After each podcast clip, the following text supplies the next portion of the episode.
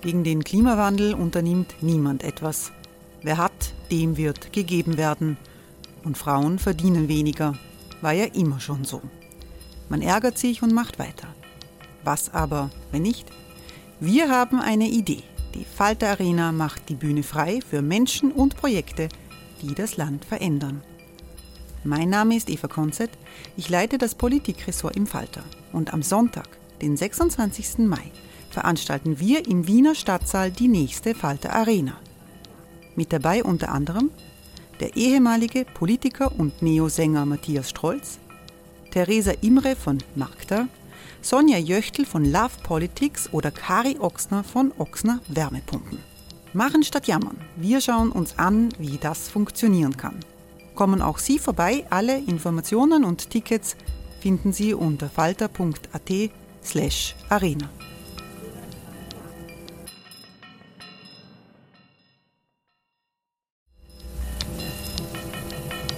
Falter-Podcasts werden durch Werbung unterstützt.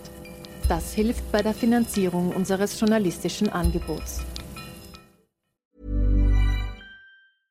Hey, I'm Ryan Reynolds. At Mint Mobile, we like to do the opposite of what Big Wireless does. They charge you a lot, we charge you a little. So naturally, when they announced they'd be raising their prices due to inflation, we decided to deflate our prices due to not hating you. That's right. We're cutting the price of Mint Unlimited from $30 a month to just $15 a month. Give it a try at mintmobile.com slash switch. $45 upfront for three months plus taxes and fees. Promo rate for new customers for limited time. Unlimited more than 40 gigabytes per month. Slows. Full terms at mintmobile.com.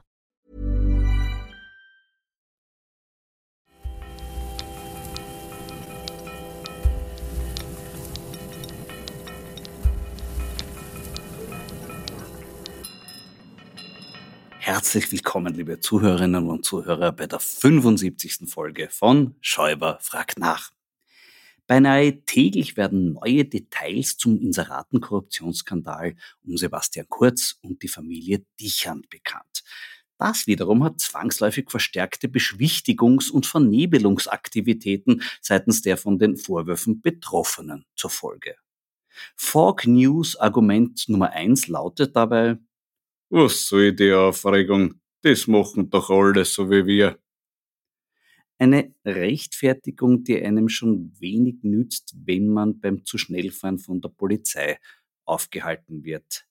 Noch dazu, wenn man nicht einfach nur ein bisschen schnell war, sondern mit 180 kmh im Stadtgebiet unterwegs.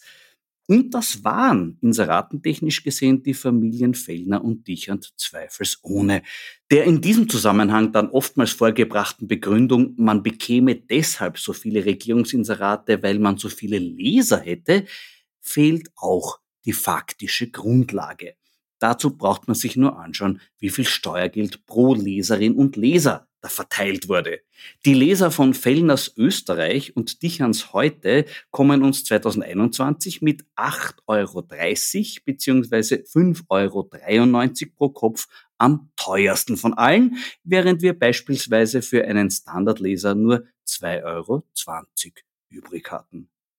In der neuesten Media-Analyse hat der Standard das käufliche Gratisblatt der Fellners sogar in absoluten Leserzahlen überholt, was die Argumentation der dafür verantwortlichen Politiker, es ginge nur um die durch Inserate erreichte Menge an Lesern, endgültig als Schwindel entlarvt. Fog News Argument Nummer zwei klingt so. Was wir in unseren Zeitungen schreiben, ist völlig unabhängig von etwaigen Wünschen der Inserenten. Redaktion und Anzeigenabteilung sind bei uns strikt getrennt. Wie diese Trennung in der Praxis ausschaut, weiß man zum Beispiel aus den Arbeitsverträgen, die heute Mitarbeiter in der Gründungsphase unterschreiben mussten. In diesen Verträgen steht ausdrücklich, dass eine, Zitat, wohlwollende PR-Berichterstattung der jeweiligen Inserenten für den wirtschaftlichen Erfolg unerlässlich ist. Dieser Passus wurde angeblich später gestrichen, was aber an der Praxis nichts geändert haben dürfte. Das kann man zumindest aus einem Spruch des österreichischen Presserats aus 2015 schließen, den ich jetzt wieder gefunden habe. Eva Dichans U-Bahn-Sitzunterlage wurde damals wegen eines Verstoßes gegen den Ehrenkodex der österreichischen Presse verurteilt. Anlass waren in heute erschienene Interviews mit den Chefs diverser im Blatt inserierender Firmen. Laut Presserat Gefälligkeitsinterviews, bei denen es sich um beeinflusste und unkritische Berichterstattung handelt, bei der die Fragen unkritisch formuliert und die Antworten der Gesprächspartner viele Werbebotschaften enthalten. Im Fall von heute wurde offenbar die Tatsache, dass die Gespräche direkt neben den Anzeigen abgedruckt waren, als Überspannung des Unverschämtheitsbogens empfunden. Und ich kann in diesem Zusammenhang von einer Begebenheit berichten, von der die Managerin eines internationalen Konzerns erzählt hat.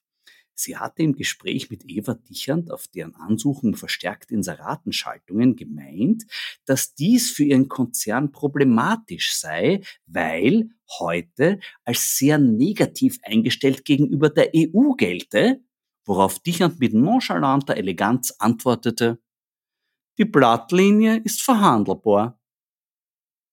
Ja, da ist der Kunde wirklich noch König. Die Annahme, dass dieses Angebot nicht gilt, wenn der Kunde nicht König, sondern nur Kanzler ist, erscheint da eher weltfremd. Zumal man im Hause Dichand mit Kanzlern als Kunden schon früh gute Erfahrungen gemacht hat. Allen voran natürlich mit Werner Feimann. Dieser Mann hat für die Etablierung der österreichischen Inseratenkorruption Ähnliches geleistet wie der Skipionier und Stemmbogenerfinder Matthias Starsky für die Entwicklung des alpinen Skilaufs. So wie Starsky hatte auch Feimann nicht nur rasch den Bogen heraus, sondern auch erkannt, wie wichtig eine gute Bindung ist. Also im Fall von Feimann die enge Bindung an die Familie Dichand. Eine Strategie, die Thomas Schmidt später Richtung hautnah intensiviert hat. Generell muss man auch sagen, dass die Dichand-Dienstleistungen für Werner Feimann literarisch wertvoller waren als jene für Sebastian Kurz. Stammhörer dieses Podcasts erinnern sich vielleicht an die in Folge 7 von mir vorgetragene Kurzeloge von Michael Chanet, die ich seither auch immer wieder auf der Bühne zum Einsatz bringe, wo sie stets für staunende Heiterkeit sorgt. Unter anderem beschreibt die dauerfeuchte Boulevardruine der Kronenzeitung den Ex-Kanzler darin als skandalfrei, offen, unbelastet, ehrlich.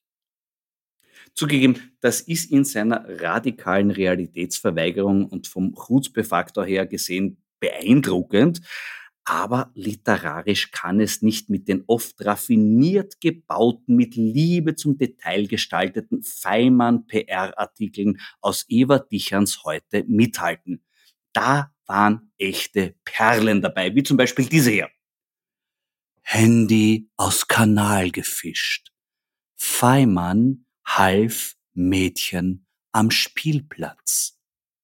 Eine fantastische Schlagzeile, unter der eine nicht minder fantastische Geschichte folgt. Am Piratenspielplatz in Alt-Erla war Maries Telefon in einen Kanal gefallen. Feimann schritt sofort ein. Warum der damalige Bundeskanzler seine rare Freizeit ausgerechnet am Piratenspielplatz verbracht hat, wird nicht erklärt. Vielleicht wollte er sein offenes Ohr für die Jugend und seine rebellische Seite gleichzeitig zum Ausdruck bringen und hat einfach die Kinder gefragt, ob er mitspielen darf. Hallo Kinder, spiel mal wieder Flucht der Karibik. Ich spiele auch wieder die Rolle vom Depp. Bitte schon wieder der, der ausschaut wie die Grinsekatze. Der will immer, dass der Captain Sparrow die Themenführerschaft bei sozialer Gerechtigkeit hat. Meinetwegen darf er den Anker spielen. Super, ich leg mich gleich hin. Äh, wie auch immer. Wie es weiterging, weiß heute zu berichten.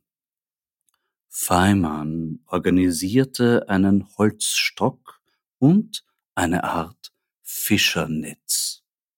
Ja, beides zweifelsohne Gegenstände, die man als amtierender Bundeskanzler und geübter Netzwerker immer bei sich trägt. Aber wie haben die unmittelbar Betroffenen diese dramatische Rettungsaktion erlebt? Auch das weiß heute. Er war sehr sympathisch, erzählt Marie. Und ihr Vater Mario Heil meint, ungewöhnlich für einen Kanzler. Ich sage, Danke. Herr Mario Heil war damals übrigens Pressesprecher der Wiener Polizei.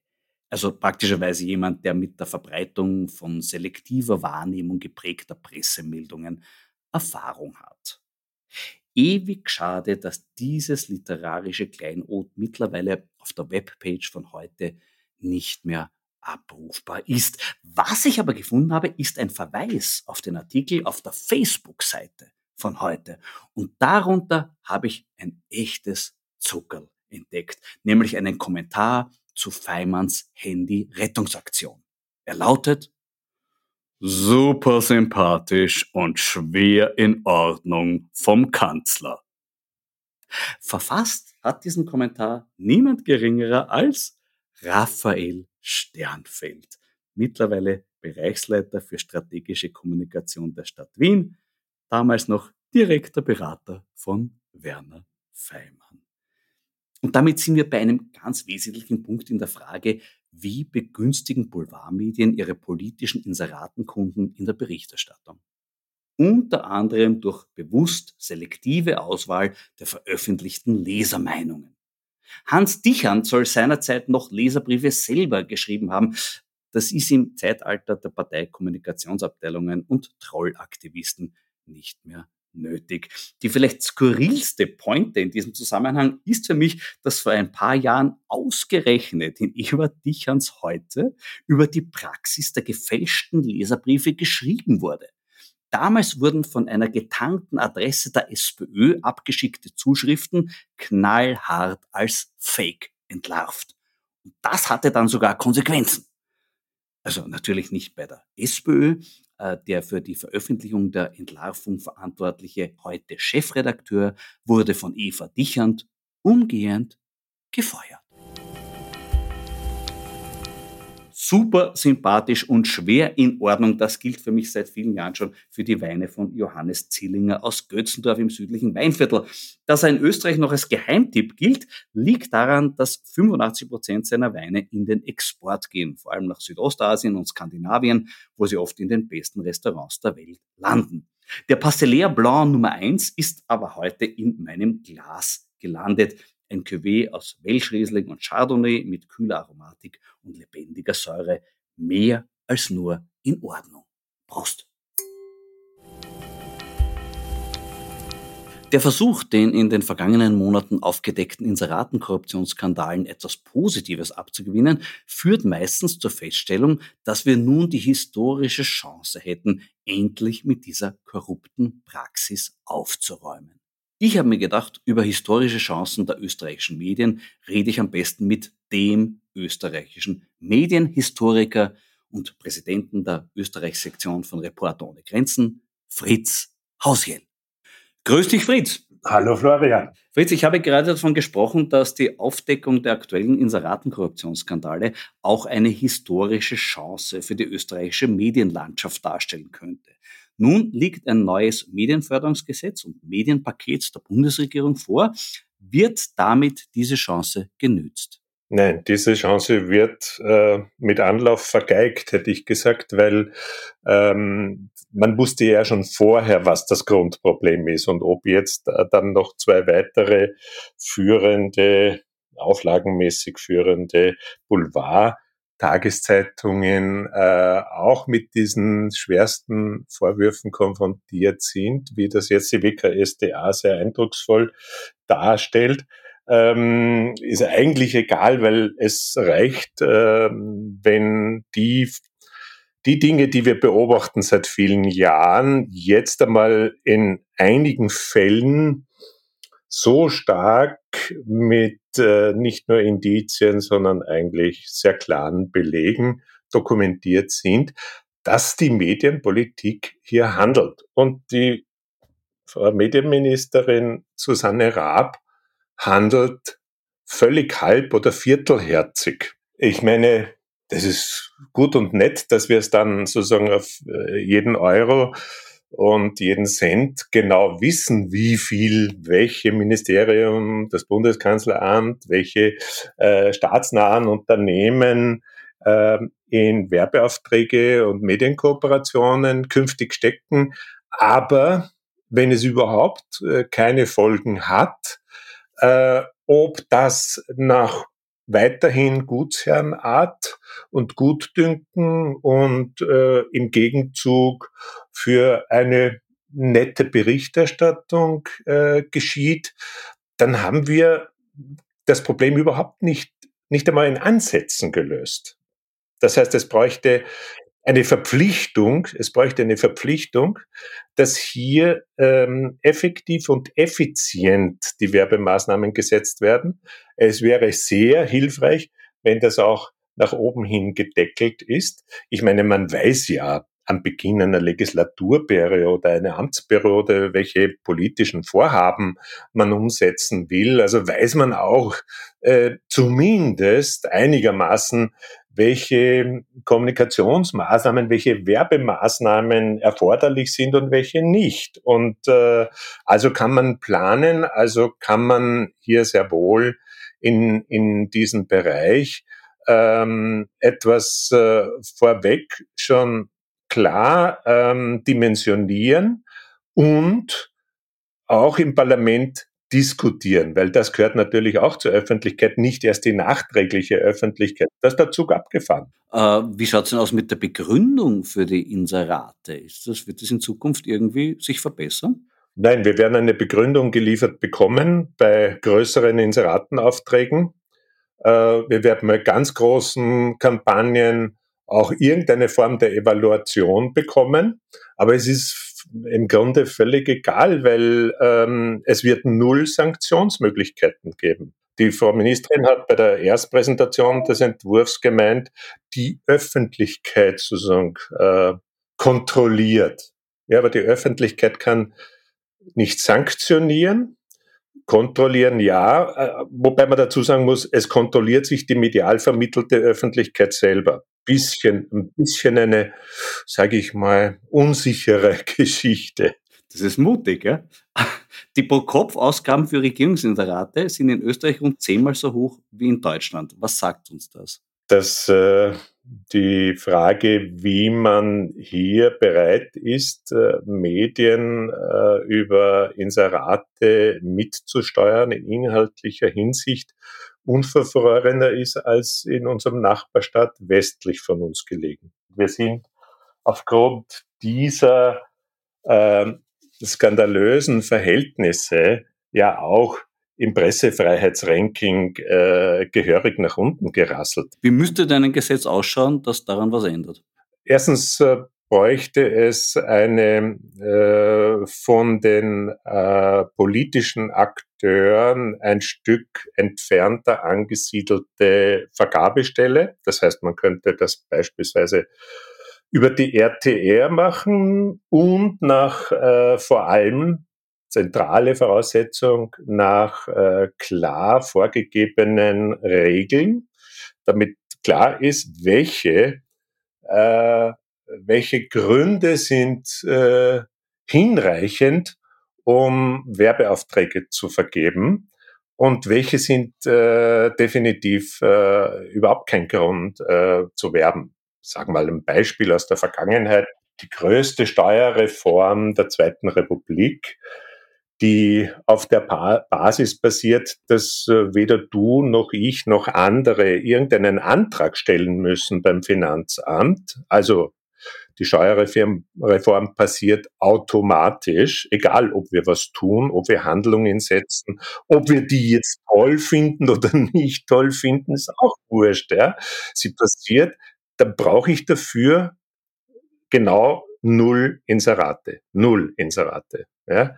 Ähm, aber ähm, die, die bisherige Regierung hat dafür schon ähm, Inserate geschalten, äh, als sie noch nicht einmal in Kraft war. Ähm, und das sind ganz, das ist ein ganz klarer Missbrauch, weil ähm, äh, das Argument, das ist natürlich schlecht formuliert in, im alten Medientransparenzgesetz, dass es ein Informationsbedürfnis der Bevölkerung gibt. Äh, also es gibt ein ganz offensichtliches Werbebedürfnis der Regierung. äh, und in dem Fall für sich selber Werbung zu machen. Ähm, aber wenn, wenn, wenn wir jetzt die Bevölkerung fragen würden in dem Zusammenhang, wollen sie in irgendwelchen Werbeschaltungen und Informationsbroschüren ganz genau aufgeklärt werden, äh, wie diese Steuerreform vor sich geht, ähm, werden, wird sicher die große Mehrheit sagen, nein, ich will, dass sie passiert. Na, es steht ja ganz ausdrücklich im Gesetz drinnen, die Regierungsinserate sollen ausschließlich der Deckung eines konkreten Informationsbedürfnisses der Allgemeinheit dienen. Die Gemeinde Wien interpretiert das so, dass sie zum Beispiel inseriert, dass der Frühling kommt oder dass man in Wien auch spazieren gehen kann. Also man macht sich nicht einmal mehr die Mühe, den Missbrauch zu verbergen. Kann sich daran was ändern?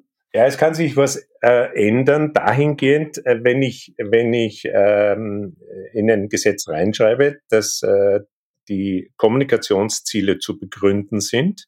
Also erstens zu benennen und, und selbstverständlich zu begründen sind. Dann könnte man ja möglicherweise tatsächlich äh, für das Spazierengehen sogar einen äh, triftigen Grund finden, weil man könnte hergehen und sagen, der Gesundheitsstadtrat hat ein Interesse, dass die Leute sich bewegen nach einer Pandemie und nach dem verpflichtenden Sitzen zu Hause äh, und, und weniger raus können oder ja, dann kann das schon einen Sinn machen. Ja, aber ich muss es schon begründen.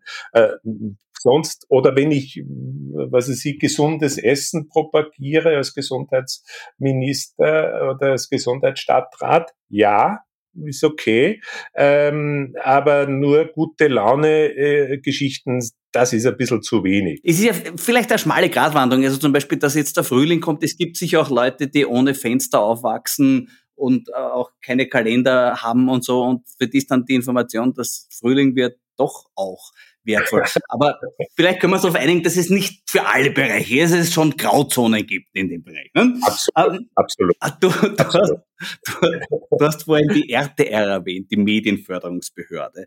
Die kommt ja in den Schmidt-Chats auch vor, als ganz wichtiges Thema. Und die ist ja ein Musterbeispiel für politische Einflussnahme auf die Medien. Da gab es ja unlängst bei der Besetzung des Postens einen Postenschacher par excellence. Der unabhängige Kandidat wurde nicht einmal zum Hearing eingeladen. Stattdessen hat es wieder einer der üblichen Verdächtigen bekommen. Und jetzt wird auch bekannt, was diese RTR dann für Digitalförderungen auslassen hat. Zum Beispiel 790.000 für die Eva Dichand für Anreizförderung. Äh, ist da nicht auch ein massiver Hund begraben, der bisher noch zu wenig beachtet wurde?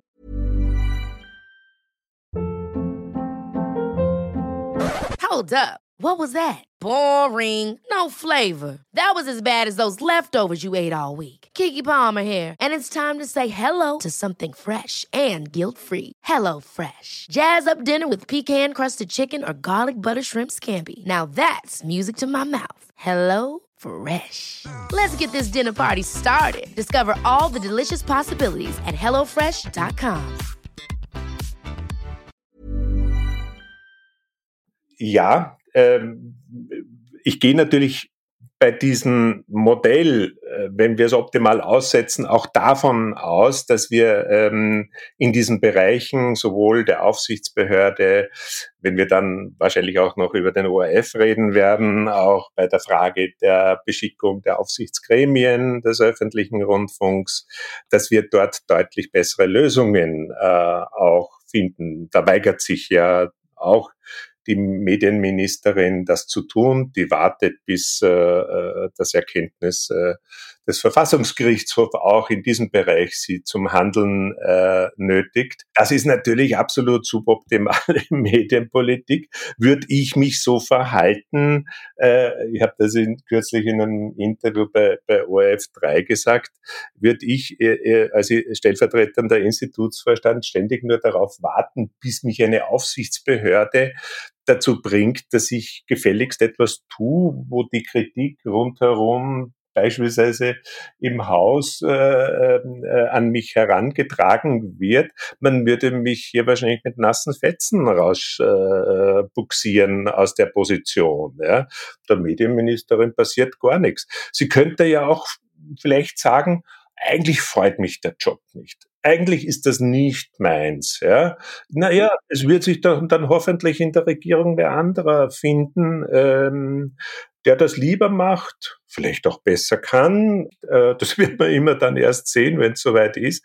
Aber ich finde das schon einen extrem unhaltbaren Zustand. Also ich, ich, äh, ich, ich habe bis jetzt in meiner Laufbahn als Wissenschaftler noch keiner Ministerin geraten, ähm, die Agenten abzugeben. Aber ich bin mit meinem Latein am Ende. Also ich bin ja nicht der Einzige, der sich hier in dem Bereich bemüht, der Ministerin, die da, sage ich mal, ähm, unverhofft zu diesen Agenten gekommen ist, weil äh, ihr Vorgänger als Medienbeauftragter ähm, und für Medienpolitik dann auch Zuständige, der, der, der Herr Gerald Fleischmann, vorübergehend das opportunerweise nicht ausüben konnte, weil er eben auch als äh, Beschuldigter bei der WKSDA geführt wird, dass er jetzt von der ÖVP äh, wieder in, in ähnliche Funktionen berufen worden ist, ist ja ein eigenes Thema.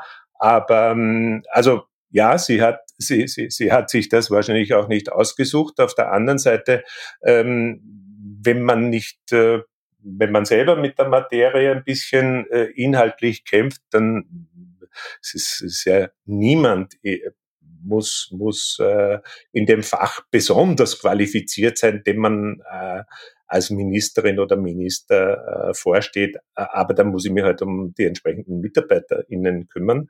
Äh, das scheint ja eher in die Gegenrichtung zu sein, dass dort äh, in den letzten Monaten äh, überdurchschnittlich viele sozusagen ihren Posten äh, gegen etwas anderes dann eingetauscht haben. Was sagst du zur Einstellung der Wiener Zeitung? Furchtbar, furchtbar. Was, was, was soll man dazu sagen? Äh, äh, ich meine, wir, wir sind das Grundsätzliche. Wir sind in einem Land, in dem ohne dies äh, die Vielfalt äh, sehr überschaubar ist, äh, was de, den täglichen Journalismus in gedruckter Form anbelangt. 14, 14 Tageszeitungen, davon viele in Konzernen miteinander verschränkt. Das ist alleine schon auch ein Grund, warum wir im internationalen Vergleich nicht sehr gut dastehen. Ähm, und andere Kleinstaaten haben hier noch deutlich bessere Verhältnisse, gleichwohl wir insgesamt ein, ein überdurchschnittliches, nach wie vor Zeitungsleseland sind. Ähm, aber die Regierung stellt diese Zeitung eigentlich völlig ohne Not ein, weil äh, das kann mir keiner sagen, dass bei den Ausgaben, die sonst in dem Bereich getätigt werden, äh, es um, um eine Größenordnung von ungefähr 10, 15 Millionen Euro pro Jahr geht, an denen das scheitern soll. Nein, es scheitert an dem Willen, äh, entsprechenden unabhängigen Journalismus in ausreichender Zahl hier haben zu wollen. Es ist unbequem. Die Zeitung ist unbequem geworden und zwar Jahr für Jahr unbequemer und daher wird sie umgebracht. Man kann es nicht anders nennen. Äh, gleichzeitig wurde dieser Tag ja bekannt, dass der Presserat um seine Existenz kämpfen muss. Wie schaut's da aus? Wenn man, ich glaube 2010 bis jetzt äh, keine Erhöhung der Mittel zugestanden bekommen hat, äh, und dann bekommt man ähm, von 150 auf 187.000 Euro. Ähm, das ist äh, eine, eine Größenordnung, die ist eine Provokation, weil äh, der Presserat lebt äh, davon, dass er in den ersten Jahren, also wiedergegründet worden äh, ist, ähm, sehr, sehr sparsam, hat Rücklagen gebildet äh, und hat die mittlerweile selbstverständlich aufgebraucht, weil er ähm, ein, ein sehr agiler äh, Presserat geworden ist, der im Übrigen, was ja völlig paradox ist, auch aus Sicht der Medienministerin äh, mehr machen soll in Zukunft. Auch sozusagen die rein digitalen Medien äh, entsprechend mit seiner Expertise hinsichtlich der Frage, ob dort die Medienethik gut aufgehoben ist oder weniger gut aufgehoben ist und praktiziert wird. Ähm, und dann äh, den, den Presserat mit, mit dieser Summe abspeisen zu wollen, heißt ganz klar eine, eine massive Beschneidung seiner Aktivitäten und das kann nicht im Interesse von dem sein, was sonst sich diese Regierung auf die Fahnen heftet, sie würde Qualitätsjournalismus fördern wollen. Das ist doppelt provokant. Das ist provokant, wenn ich, wenn ich ein wesentliches Element des Qualitätsjournalismus, nämlich die Wiener Zeitung, äh, de facto einstelle mit äh, Jahresmitte als Tageszeitung und es ziemlich unklar ist, was ist denn dann dieses digitale Nachfolge Produkt äh, und, und, und mit dem Geld und mit einem wesentlichen Teil dieses Geldes, mit, mit immerhin sechs Millionen Euro, dann eine Journalismusausbildung, jetzt nennt, nennt man es im Gesetz verschämt, äh, Betreutes Presseschreiben wahrscheinlich. Ja, ja das wäre der richtige Begriff. Äh, es, es ist aber nahe dort dran angesiedelt. Aber es ändert ja nichts daran, dass das eben äh, sozusagen Weisungs gebunden an das Bundeskanzleramt ist. Wir, wir gehen mit solchen Konstrukten zumindest Richtung Ungarn. Zumindest. Äh, also wenn ich äh, ich, ich habe mit, mit äh, etlichen deutschen Kolleginnen über diese Pläne der Bundesregierung geredet die schlagen die Hände über dem Kopf zusammen. Die sagen, das ist, das ist irgendeine Mischung aus SED und, und NSDAP. Ich weiß schon, man soll da immer ein bisschen vorsichtig sein. Aber wenn die das sagen, ja, wir sind ja, äh, da, da, also diese, diese Staatsnähe, ja, vom System her geht, geht ja nicht darum, dass die aktuelle Regierung irgendeine Wiederbelebung weder der SED noch der NSDAP ist. Da braucht man gar nicht irgendwie äh, äh, sagen, es gilt die, die politische Unschuldsvermutung. Nein, aber, aber die, diese Form äh, der Regierungsnähe, die darf es einfach in einer liberalen Demokratie nicht geben, strukturell nicht geben. Denn äh, wir wissen ja nicht, äh, wie sich die nächsten Regierungen entwickeln. Und man gibt diesen nächsten Regierungen, man gibt selbstverständlich schon der aktuellen Regierung damit ein Werkzeug in die Hand, das missbraucht werden kann. Und zwar ziemlich missbraucht werden kann. Weil wenn ich mit sechs Millionen, das ist ein Vielfaches von dem, was alle anderen ähm, äh, Presse, äh, äh, Journalismus, Ausbildungs- und Weiterbildungseinrichtungen bekommen von der öffentlichen Hand. Ähm, das heißt, dort dort werden, äh, wird eine mehr oder weniger große Zahl von jungen Menschen geprägt. Ja? Äh, können uns alle dann irgendwann davon befreien, aber sie werden zunächst einmal geprägt und nicht alle befreien sich, wie wir äh, auch beobachten äh, können immer wieder in der Gesellschaft. Und warum soll ich sie in einem politischen Nahbereich äh, einer Prägung und, äh, äh und einer Dankbarkeit äh, unterziehen, wo eigentlich das Grundprinzip von Journalismus heißt Unabhängigkeit. Unabhängigkeit. Und das beginnt bitte bei der Ausbildung und soll weitergehen bei der Weiterbildung. Und da hat, da hat ein Bundeskanzleramt einfach nichts verloren. Aus dem Chat von Thomas Schmitz haben wir gelernt, dass es dem Sebastian Kurz nicht nur darum gegangen ist, eine gute Presse zu haben in den Boulevardmedien, sondern dass ihm offensichtlich auch das Personal wichtig war, das in gewissen Zeitungen äh, Chefredakteur geworden ist oder Herausgeber geworden ist. Äh, ist das nicht eigentlich konsequent der nächste Schritt, wenn wir so eine Akademie dann haben, quasi für äh, bundeskanzlerische Journalismusausbildungen, dass man gar nicht mehr bei den einzelnen Medien intervenieren muss, sondern dass man quasi gleich von, vom Bundeskanzleramt aus besetzt, die Chefposten? Ja, das ist die ähm, Horrorvision äh, jetzt für mich, wenn ich auf den Journalismus blicke. Und deswegen äh, gilt hier das Grundprinzip diesen Anfängen, wobei es eigentlich schon mehr sind als Anfänge, äh, zu wehren. Und ähm, also es muss uns gelingen, dieses Gesetz äh, zu verhindern. Die Frage ist, ähm, ob das jetzt, jetzt ist in, als Initiativantrag, sind diese Gesetzesmaterien eingebracht äh, ins Parlament. Es gibt äh, Materien, da braucht es die Zweidrittelmehrheit. Ich appelliere heftigst an die Oppositionsparteien, diese zu verwehren. Das muss uns erspart bleiben. Das muss uns erspart bleiben. Wir, wir, wir werden, es ist ja, ich meine, wir verlieren ja in den letzten paar Jahren haben wir bei allen relevanten äh, Messungen zur, zur Demokratieentwicklung verloren, zur Pressefreiheitsentwicklung verloren, äh, zur, zur Korruptionsentwicklung verloren. Ähm, ich meine, was brauchen wir denn noch an, an äh, Alarm, Alarmen, ähm, um, um endlich etwas zu tun? Ich meine, das ist ja, ich meine, ich hoffe, ich hoffe inständig, dass unter den Oppositionsparteien, äh, bei, bei allen bin ich mir natürlich nicht sicher, aber bei, bei ein paar hoffe ich es zumindest, dass ich mir sicher sein darf, dass sie nicht liebäugeln damit, dass dann hier Rahmenbedingungen geschaffen werden, äh, die sie sich dann auch zu Nutze machen können, wenn sie dann einst wieder mal äh, in Regierungsverantwortung sind.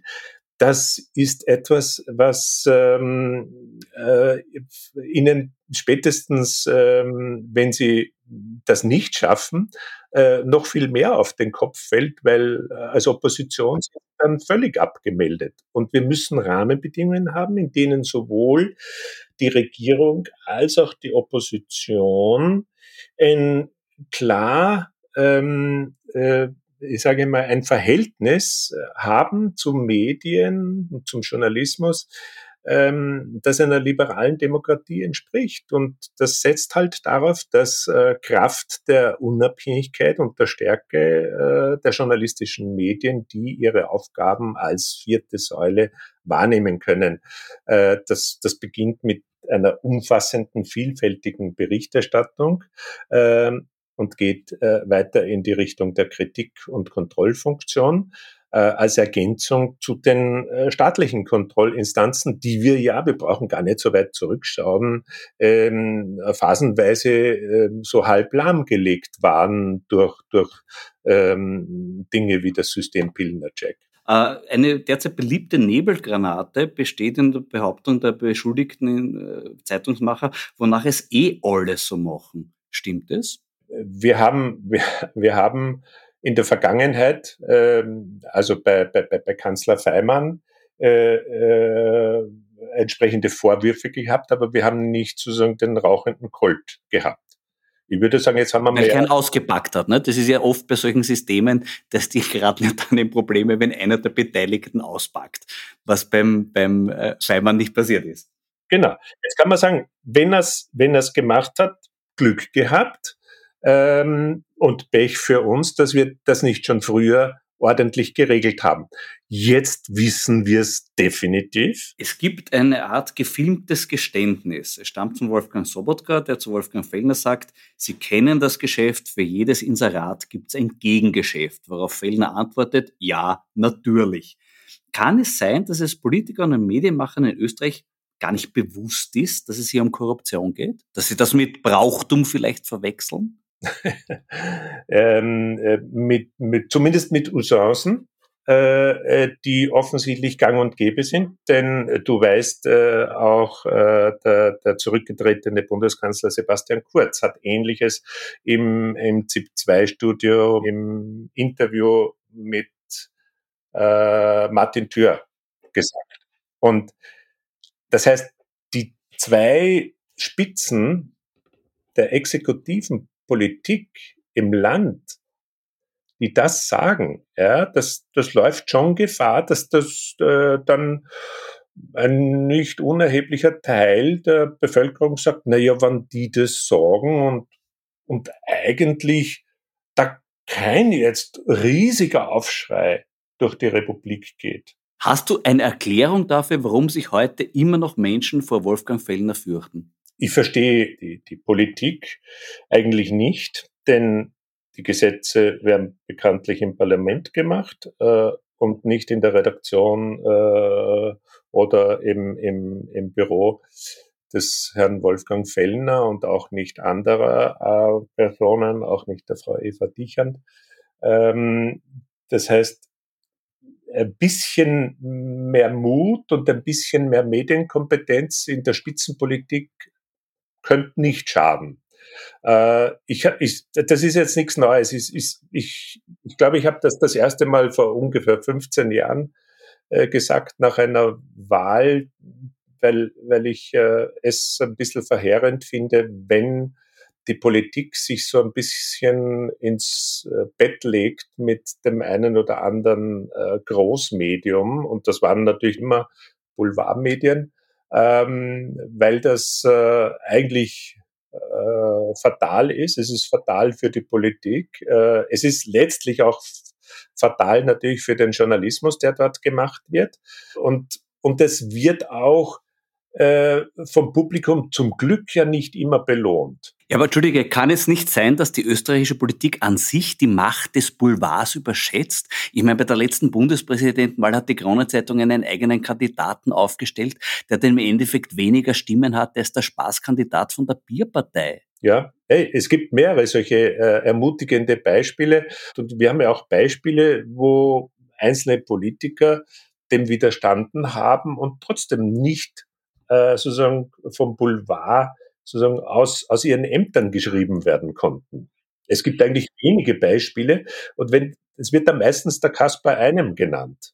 Der Kaspar Einem ist nicht deswegen als Innenminister dann abberufen worden, sondern äh, weil die SPÖ zu feig war, ihn dort zu halten. Also es war nicht die Kronenzeitung per se, sondern es war die Feigheit der SPÖ in dem Fall, muss man einfach so sagen. Richtig, ja. Ich meine, Kasper Einem hätte es ausgehalten. Der Kasper Einem war mal bei mir in einer Lehrveranstaltung und hat erzählt, wie, wie, wie ihm dann äh, Fotografen erzählt haben, warum sie mit ihm äh, dann, äh, wenn zum Beispiel so diese gute Wettergeschichten äh, Polizei wird ausgezeichnet, der Minister ist dabei, überreicht die Plätschen ähm, und, äh, und dann äh, ist ihm immer wieder passiert, dass äh, Fotografen äh, ihn dann gebeten haben, mal auf die Seite zu treten, damit sie nur den Ausgezeichneten äh, äh fotografieren. Äh, und, äh, und, und weil er neugierig war, wozu es dann diese Fotos eigentlich gibt, sagt er, na, haben Sie schon mal in der Krone nachgeschaut, glauben Sie, dass ich ein Foto verkaufen kann der Kronenzeitung, wo Sie auch drauf sind? Naja, das kenne ich von der Adabei-Seite, entschuldige. Und einige meiner Kollegen auch. Das gibt's zwischendurch immer wieder. Der Bildbann in der Kronenzeitung. Wenn wir schon über die Einflussnahme von Politik auf Boulevardmedien und vice versa sprechen, müssen wir auch über das Musterbeispiel für missbräuchlichen politischen Einfluss auf Medien erwähnen, nämlich den ORF-Stiftungsrat. Äh, nun gibt es eine Verfassungsklage gegen dieses Gremium. Was könnte die bewirken? Ja, die könnte bewirken, dass das, was wir vor, vor äh, doch schon etlichen Jahren jetzt in Deutschland auch äh, gesehen haben, wo äh, dann äh, das Aufsichtsgremium angewiesen wurde, dass äh, maximal ein Drittel ähm, der, der Vertreter äh, staatsnahe sein dürfen. In der Regel äh, gibt es dann auch äh, sozusagen Erklärungen dafür, was darunter zu verstehen ist. Also man kann nur hoffen, dass es, äh, äh, und es sprechen auch manche ähm, Stellungnahmen des, des Vorsitzenden, äh, des obersten äh, äh, Richters im, im Verfassungsgerichtshof, äh, Rauchenwatter, da, dafür, äh, dass das äh, in diese Richtung gehen kann. Es ist natürlich ein Gremium, das ja äh, vielköpfig ist und äh, eigentlich überwiegend oder stärker von Wertkonservativen äh, geprägt ist. Aber das könnte kein Hindernis dafür sein, dass dort ähm, diese Kriterien, dass äh, sowohl diese Fragen, die ja eng damit zusammenhängen, nämlich sowohl die Glaubwürdigkeit der Politik als auch die Glaubwürdigkeit äh, eines öffentlich-rechtlichen Rundfunks hier dadurch durch ein entsprechendes Erkenntnis äh, sehr, äh, gestärkt wird, dass man eine sehr klare Anweisung gibt, so wie das jetzt kürzlich passiert ist im Zusammenhang mit der Frage der Finanzierung des öffentlich-rechtlichen Rundfunks. Also mich würde äh, jedes andere Erkenntnis in dem Bereich eigentlich jetzt mh, überraschen, aber ja, äh, und es, äh, es wird zeitnahe kommen. Dem ORF kann eigentlich nichts Besseres passieren als das, weil wir haben einen Kontext. Äh, wir kennen die letzten beiden Regierungen und die entsprechenden Sideletters, äh, die klar offenlegen, in welcher Dreistheit hier äh, sozusagen die, die, die, die Jobs und die, die Aufsichtsgremien ähm, bis hin zu den auch Führungspositionen in der Geschäftsführung parteipolitisch besetzt äh, worden sind äh, und äh, bis hin auch zur Finanzierungsfrage, weil unter Türkis-Blau war von Anfang an äh, fixiert im Sideletter, dass es zu einer Budgetfinanzierung kommt. Und die Budgetfinanzierung ist das Schlechteste, wenn sie so äh, gestaltet ist, dass sie zum Beispiel eben nicht äh, von vornherein äh, entsprechend dimensioniert und äh, äh, automatisch valorisiert wird. Der, der, der letzte Vorschlag der Grünen, der trotzdem äh, ein, aus meiner Sicht einfach ein, eine, eine gefährliche Gratwanderung gewesen wäre. Ich glaube, du, was du damals auch äh, bei, bei der von, von Minister Blümel äh, äh, äh, veranstalteten Enquete im Medienenquete. Da hätten wir auftreten sollen und das wurde aber in letzter Sekunde wieder verhindert als Staatskünstler hätte man dort spielen sollen. Das wäre sehr lustig, wenn wir haben auch ein spezielles Programm dafür gehabt. Aber das heißt dann in letzter Sekunde wurde das wieder abgesagt. Ewig schade. Die, die ganzen äh, Expertinnen und Experten, die dort aufgetreten waren, konnten dann doch zum Glück nicht verhindert werden. Ich hätte mich gefreut über auch eine Humoreinlage, weil äh, es, ansonsten gab es dort ja die eine oder andere unfreiwillige Humoranlage, die gibt es ja immer bei, auch bei solchen Enqueten. Aber die Enquete hat ja etwas äh, in aller Deutlichkeit gezeigt, nämlich dass kein, keine einzige Fachfrau, kein einziger Fachmann ähm, der Budgetfinanzierung das Wort geredet hat. Und am Ende äh, gab es dann die Runde der MedienpolitikerInnen und in dieser Runde ähm, hat der ÖVP-Vertreter gesagt, ja, sie, sie, sie gehen jetzt da äh, weg von dieser Enquete mit einem großen Rucksack an Vorschlägen, an Ideen und, und sie werden das jetzt in Ruhe diskutieren und so. Ähm, und dann wird man sehen, im Grunde ist es ihnen eigentlich egal, wie man den ORF finanziert. Ja? Äh, der, der Herr Jennewein äh, saß dort und hat ein bisschen so einen Schofel aufgesetzt. Und FPÖ, Herr Jennebein, muss man dazu sagen, ja. Der damals der medienpolitische Sprecher war. Äh, das war ja im Psychisch noch stabil damals, ja. Mhm. Damals noch äh, stabil, ja, richtig, und noch in dieser Funktion. Und der hatte ähm, gesagt, ja, ja, er hat natürlich mitgekriegt, dass da jetzt hier äh, an diesem Ort in diesen zwei Tagen irgendwie niemand äh, zu begeistern war für die Budgetfinanzierung, wie sie die FPÖ äh, äh, vorschlägt und seit Ewigkeiten fordern würde. Ähm, aber das ist auch völlig unerheblich, was hier diskutiert wird, meinte er, äh, und dann Meinungen sozusagen präsentiert worden wäre, weil entschieden wird im Parlament. Ja. Der hatte natürlich sozusagen im Hinterkopf äh, äh, die Sideletter-Vereinbarung. Und er war dann auch derjenige, der, glaube ich, als erstes dann nach äh, der infolge des Ibiza-Videos äh, den Bach runtergegangenen äh, Regierung zwischen Türkis und Blau, äh, der dann, äh, ich glaube, es war ein Interview auch mit der Kronenzeitung äh, äh gemeint hat, äh, das wär, wäre alles schon ausgedealt gewesen. Und erst später sind dann die Sideletter äh, transparent äh, geworden. Und das tatsächlich offenkundig geworden ist, dass die uns dort, und das finde ich ja, ich meine, weiß nicht, ob man einen Minister nachträglich ähm, äh, dafür anklagen kann, dass er dass er eigentlich äh, zwei Tage lang mit einem ziemlichen Mitteleinsatz SNU produziert, also strategisch notwendigen Unfug oder Unsinn, weil es war ja inhaltlich unsinnig, die ganzen Experten diskutieren zu lassen. Es war ein, es, es war, was heißt eine Nebelgranate, ein ganzes, eine ganze Kiste voll Nebelgranaten, die hier gezündet worden sind, um, um den Menschen den Eindruck zu geben, ja, wir lassen euch ja eh mitdiskutieren. Ja? Und am Ende der Legislaturperiode wäre es aber dann spätestens trotzdem gekommen. Ne? Und die Grünen haben als Rechtfertigung, hat die Frau Blimlinger gesagt, jetzt bei der letzten Regierungsvereinbarung, naja, wenn sie da nicht mitmachen bei diesem Postenschacherspiel, dann gelten sie als politisch naiv und deppert und deshalb müssen sie das auch machen. Auch eine interessante Argumentation. Ja, kann man nur darauf sagen, ist es noch naiver und noch depperter, das dann auch so zu argumentieren.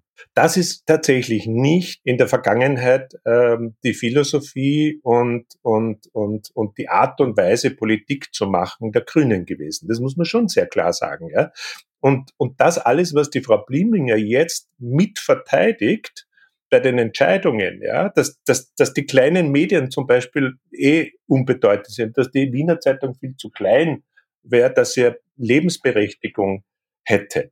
Ich meine, ihre Vorgänger als medienpolitische Sprecher, ähm, die möchte ich mir eigentlich anhören. Leider kann man nicht mehr alle anhören, weil ein, einer äh, nicht mehr lebt, aber, aber ich finde, das ist tatsächlich ein, ein, ein Paradigmenwechsel, es wären medienpolitische Fragen typischerweise keine wahlentscheidenden Fragen. Wären sie sie, äh, wüsste man über den Ausgang ähm, der nächsten Wahlen, zumindest für die Grünen, relativ genau Bescheid. Noch eine letzte Frage zur an sich gefährdeten Situation des ORF.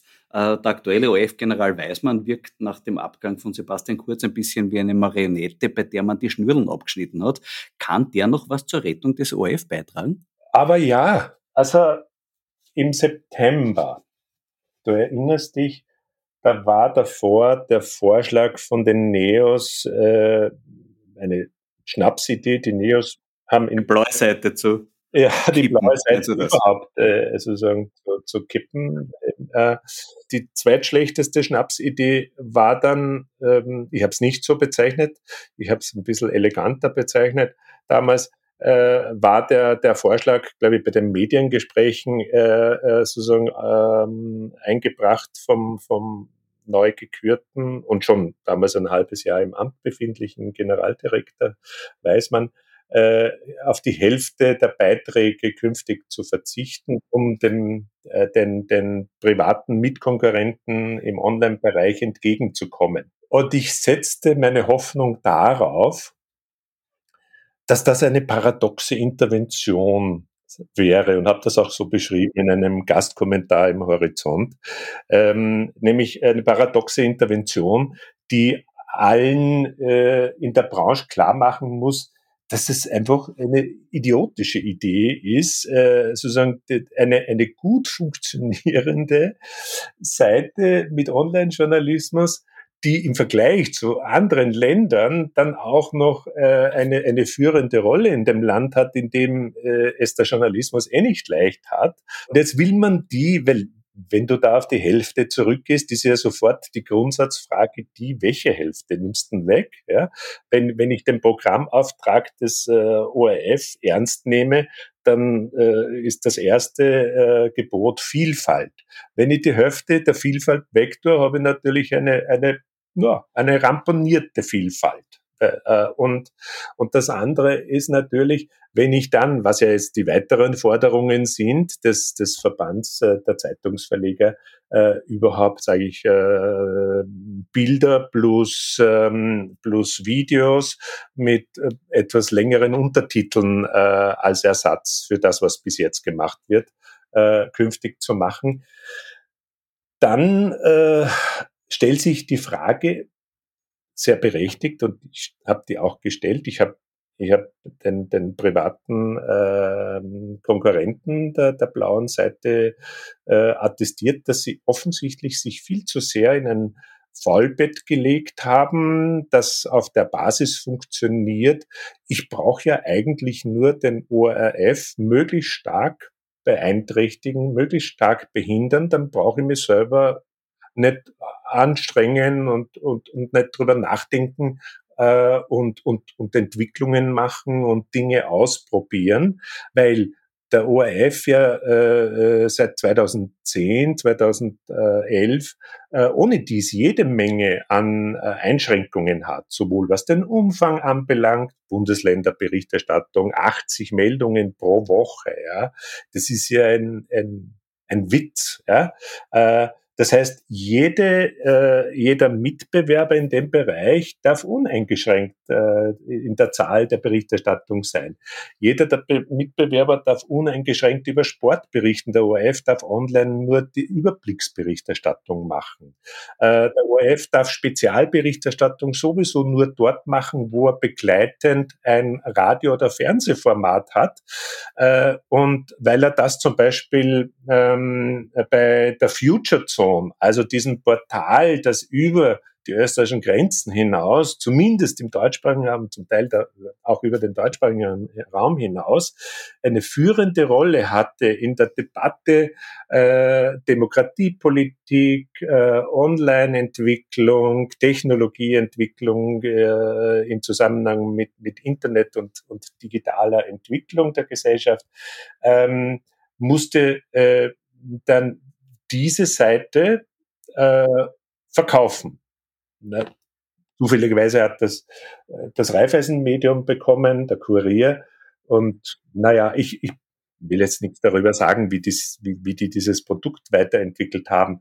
Ich äh, bin nur sicher, es würde heute ein Stück anders ausschauen, wenn es der ORF weiter hätte betreiben dürfen. Du, aber nur um mein, meine Frage nochmal zurückzukommen, du glaubst also, dass der Weißmann tatsächlich auch dafür der Richtige ist, der da noch kämpfen kann und äh, diese Entwicklung vielleicht äh, zumindest verlangsamen kann? Ich kenne ihn viel zu wenig, um, um, um da jetzt sozusagen von, aus, aus seiner Persönlichkeit heraus das prognostizieren zu können. Aber rein von, von, von seinem Status hätte er die Möglichkeit. Äh, wenn man wenn man jemanden äh, genügend traktiert, gibt's äh, zwei Möglichkeiten des Reagierens drauf. Irgendwann sage ich, jetzt wird's mir zu blöd, jetzt mache ich äh, eine entsprechende ähm, Führung des ORF im Sinne einer möglichst guten Entwicklung des ORF. Und mir ist wurscht, ob man am Ende die Partei, die mich auf den Schild gehoben hat, äh, dann noch äh, irgendwann sagt,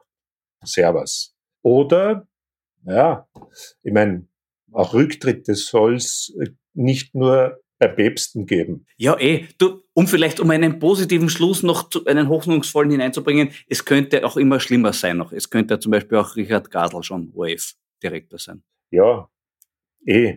Aber das ist wenig tröstlich. Aber es reicht, dass er, dass er Geschäftsführer vom Profil ist. Ja? Also man kann auch woanders, naja, Schauen wir mal. Es reicht. Ja, das sehe ich ganz genauso. Danke, danke, lieber Fritz, auf jeden Fall. Ich glaube, wir könnten ja noch stundenlang weitersprechen, was uns da noch einfällt an diversen personellen Spekulationen. Aber wir hoffen natürlich darauf, dass irgendwann vielleicht alles gut ausgeht und vielleicht auch deine Einbringungen zum Thema eines neuen Gesetzes vielleicht erhört werden. Ich glaube, diese Illusion hast du noch ein bisschen oder hast du die schon aufgegeben? Naja, es, du, lieber Florian, es geht nur, manches geht ja nur mit dem Prinzip Hoffnung, weil ansonsten, äh, wie soll man sagen, könnte man ja äh, den Tag einmal mit zwei Stunden Weinen beginnen. Das tue ich nicht. Nein, wir haben gewisse Möglichkeiten, äh, uns zur Wehr zu setzen. Und ich glaube, es, es ist äh, nicht nur notwendig, sondern es ist auch für die eigene Psyche gut, sich lieber zur Wehr zu setzen, als, als sich Tag für Tag zu beklagen, wie schrecklich eigentlich die Verhältnisse sind. Äh, und Veränderungen werden wir nur, nur erreichen oder haben wir eine gewisse Chance zu erreichen, wenn wir den Mund aufmachen und wenn wir handeln. Möge die Übung gelingen. Lieber Fritz, danke für das Gespräch. Ich danke für deine Einladung. Das war die 75. Folge von Schäuber fragt nach. Danke fürs Zuhören. Es gibt bereits eine erste Hörerreaktion. Ein Herr Florian K., Chefredakteur einer Wochenzeitung aus Wien 1, schreibt mir, super sympathisch und schwer in Ordnung vom Kabarettisten. Wenn Sie anderer Meinung sind, machen Sie mir ein Angebot, das ich nicht ablehnen kann. Die Podcast-Linie ist verhandelbar. Nächste Woche wird der Autor Robert Miesig mein Gast sein. Bis dahin, bleiben Sie aufmerksam. Ihr Florian Schäuber.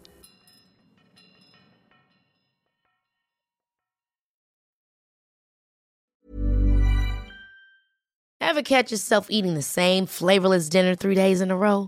Dreaming of something better? Well, HelloFresh is your guilt-free dream come true, baby. It's me, Kiki Palmer.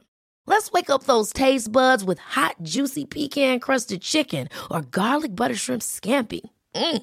Hello Fresh. Stop dreaming of all the delicious possibilities and dig in at HelloFresh.com. Let's get this dinner party started.